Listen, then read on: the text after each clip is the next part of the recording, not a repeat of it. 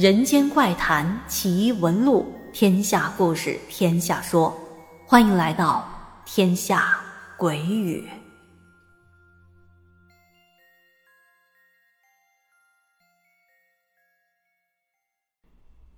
朋友们好，我是天下，欢迎收听今天的天下鬼语。今天的故事是我们的老朋友，来自揭阳的岭南彭于晏分享的。他说。这是发生在一位长辈身上的事情。在八十年代，故事中的主人公方老伯才三十多岁，正值壮年。不过他的身体并不太好，经常胃痛。那时候穷啊，有什么病痛都舍不得去看医生，很多人是能忍则忍。方老伯就是这样的人。他从年少起就吃不饱饭。而且还要早出晚归，下地干一些繁重的农活，经常是有上顿没下顿，病根儿就是在那时候落下的。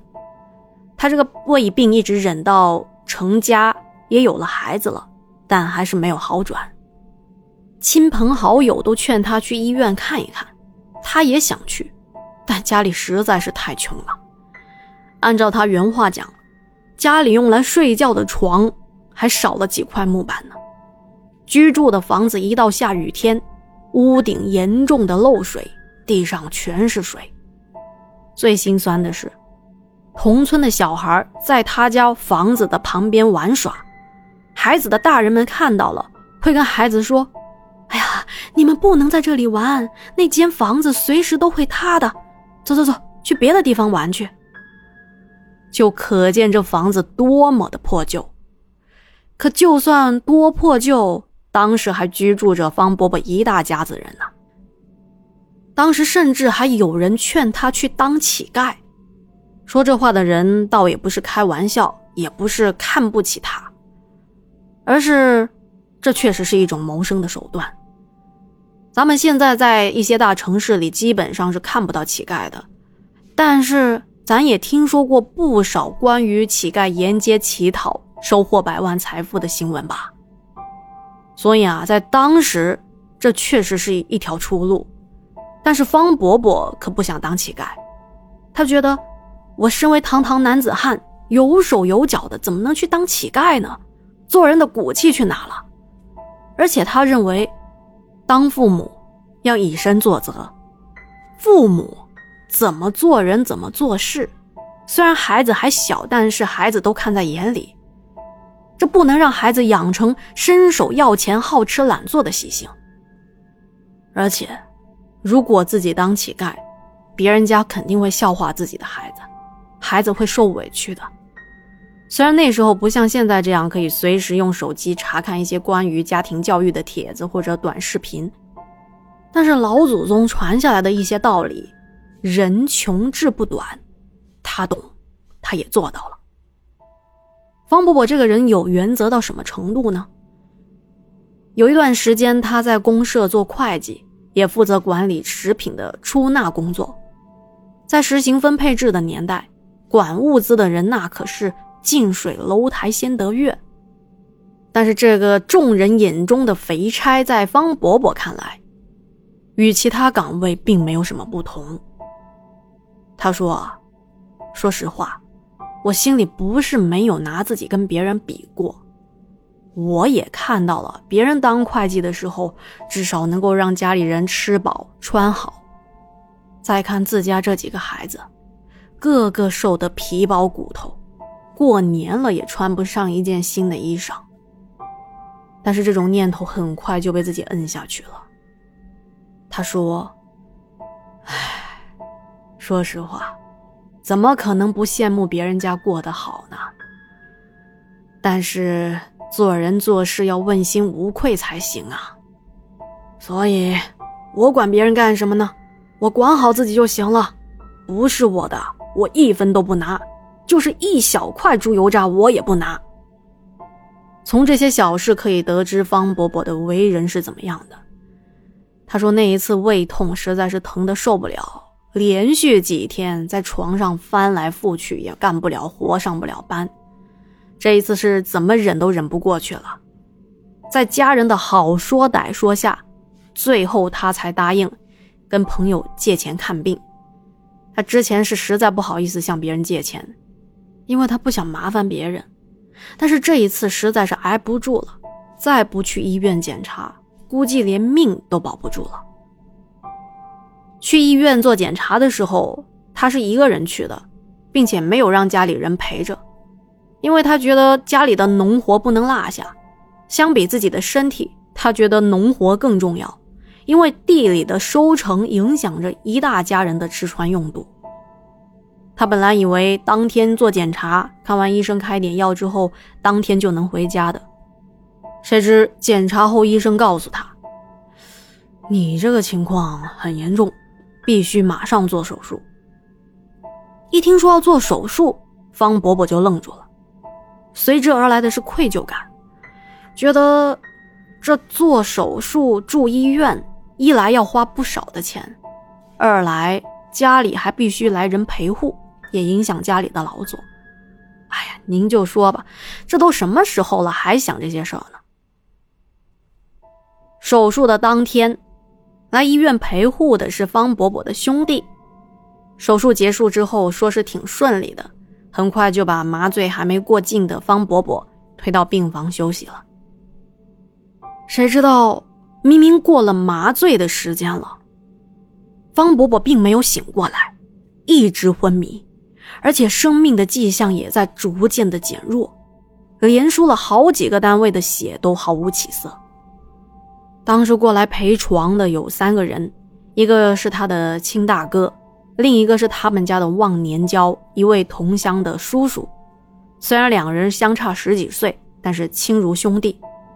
他们马上找到医院，问医生：“这是什么情况啊？我家弟弟怎么成这样了？”医院也挺重视这件事的。医院的高层经过调查和开会后，得出一个结论。说怀疑肚子的内部止血缝合不到位，导致内出血，从而可能引起的一些并发症什么的。后来才知道，当时因为实在是没钱，没有给主治医生分红包，所以人家安排了一个实习的医生给做的手术。这实习医生之前也做过手术，没出什么问题。但不管怎么说，这属于严重的医疗事故。家人们一听，晴天霹雳呀！医院都这么说呢，那这跟阎王下请帖有什么区别呢？医院这边也不想闹大，给出的意见是马上进行第二次手术，要再次的开腹腔检查，并且止血，但是需要家属同意实施手术，也就是需要家属签名。不过手术一样有很大的风险。如果有什么后果，需要病人及家属自行承担。哇，出了这种大事情，陪床的方大哥急得像热锅上的蚂蚁。签名吧，手术还不一定成功，弟弟会没命；不签名吧，再拖下去，弟弟也即将没命。情况严峻，十万火急。便赶紧和一起来陪护的这同乡大叔，就是刚才说忘年交的这位叔叔商量。但这可是人命关天的大事，这叔叔也不敢做决定。哎呀，怎么办啊？怎么办呢？就在他们焦头烂额的时候，同乡这位大叔一拍脑袋，小小声的对方大哥说：“要不，我们请神来问问。”这也是没办法的办法，方伯伯的大哥就同意了。由于那会儿破四旧的余波未消，一时之间也找不到地方和香火纸钱来请神问卜。最后打听到，附近有一个隐蔽的斋堂，那里有人打理。听说之前也有人成功的请神明在这里办过事情，不过一切都是秘密进行的，低调行事。于是费了不少的劲儿。终于备齐了香炉火烛，进行了简单的场地布置，开始伏击仪式。方伯伯的哥哥向神明说明了目前的情况，说我弟弟手术后昏迷不醒，现在情况非常的紧急，需要做手术，但是又不知道手术的结果是凶是吉，需要神明指点迷津。只见负责伏击的那个人闭着眼睛，开口说道：“哎呀，你弟弟的魂儿都跑到很远的地方去了。当时他第一次做手术的日子跟他的生肖相冲，你们怎么也不注意一点呢？现在事情发展成这样，我也只能是帮你追一追他的魂儿，但如果追不到，也没办法了。”花开两朵，各表一枝。这里要说一下方伯伯当时在医院时候的所见所感。他说，手术麻醉之后，我就没有知觉了，也不知道过了多久，感觉整个人飘着，四周全是黑暗与虚无，并不知道自己在哪里，也不知道自己要去哪里。就在这时，听到有个人喊我。小子，你且先停下！你现在生命垂危，魂已经飘远了。我问你，你现在想不想回去？当时我听到这话，心里咯噔了一下。啊？怎么有人问我这个问题？难道是我做手术出事了？实际上，当时我并不知道自己发生了什么。但是听他这么说，我赶紧点头，并且说道：“好，我跟你回去。”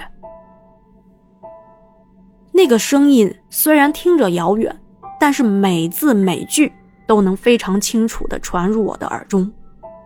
那个人继续说道：“好，我帮你一把，但需要你自己渡过难关，能不能渡过，就要看你个人的修行了。”这里的修行指的是人的品德操行，也有功德的意思。话音刚落，恍然间，方伯伯眼前一亮，面前出现了一片汪洋大海，头顶艳阳高照，阳光洒在海面上，波澜起伏间，海水熠熠生辉。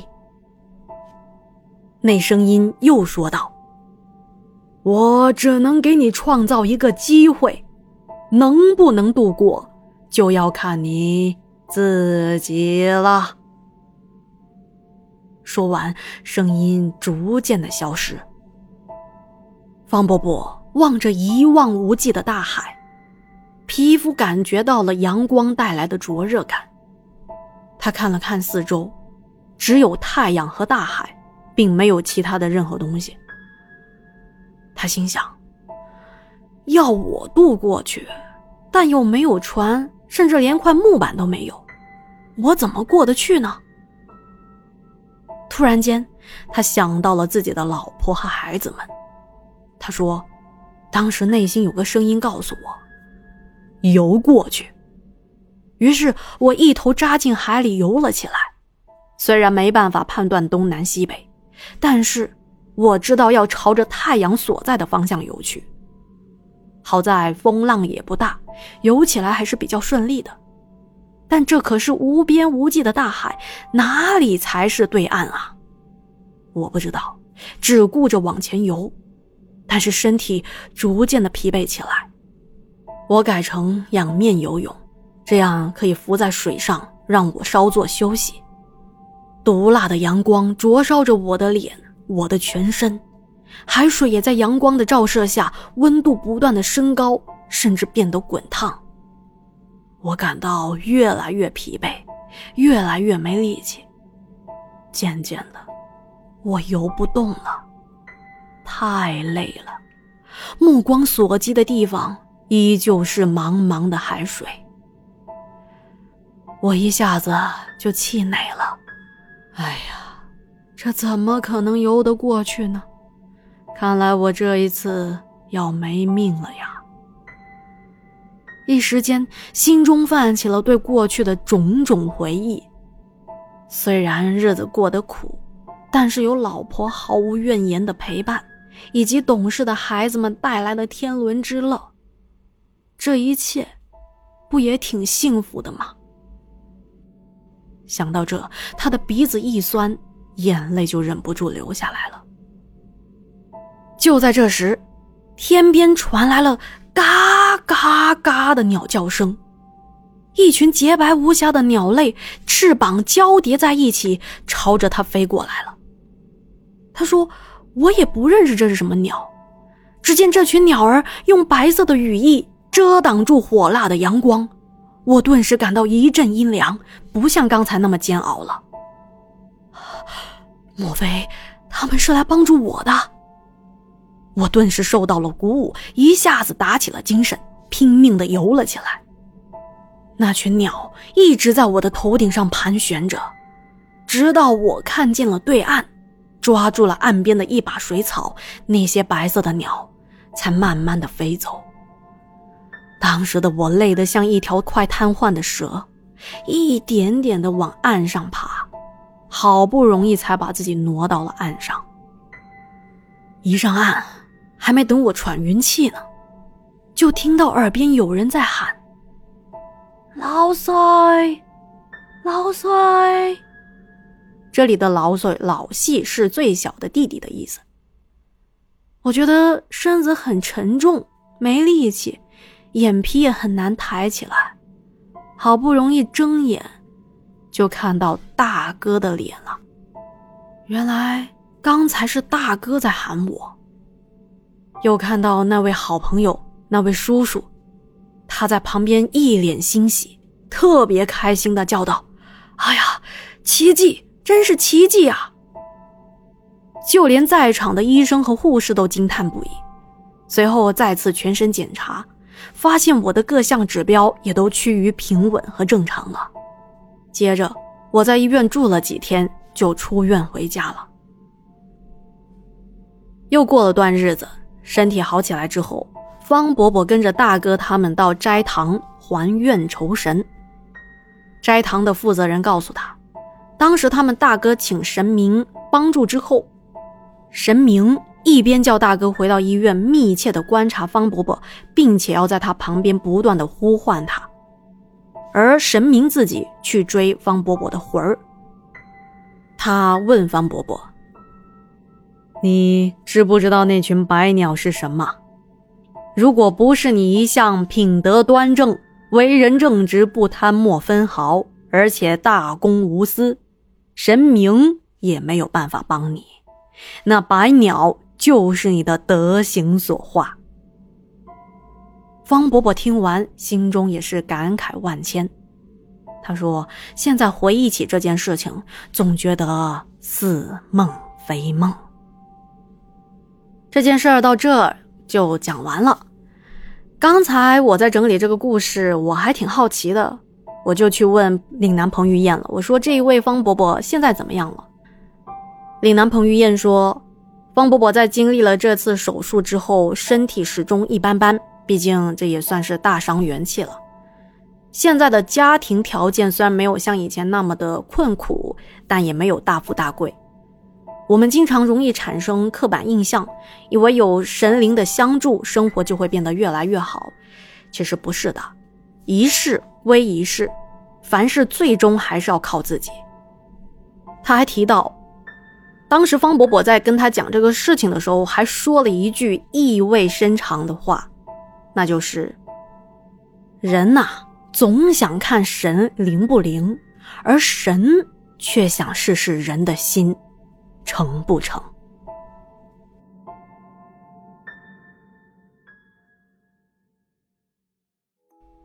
好的，那今天的天下鬼语就到这里啦，感谢您的收听和陪伴，也再次感谢岭南彭于晏的投稿。听完故事了，别忘了给天下点个赞、转发和投投月票哦。那咱们下期再见啦，晚安。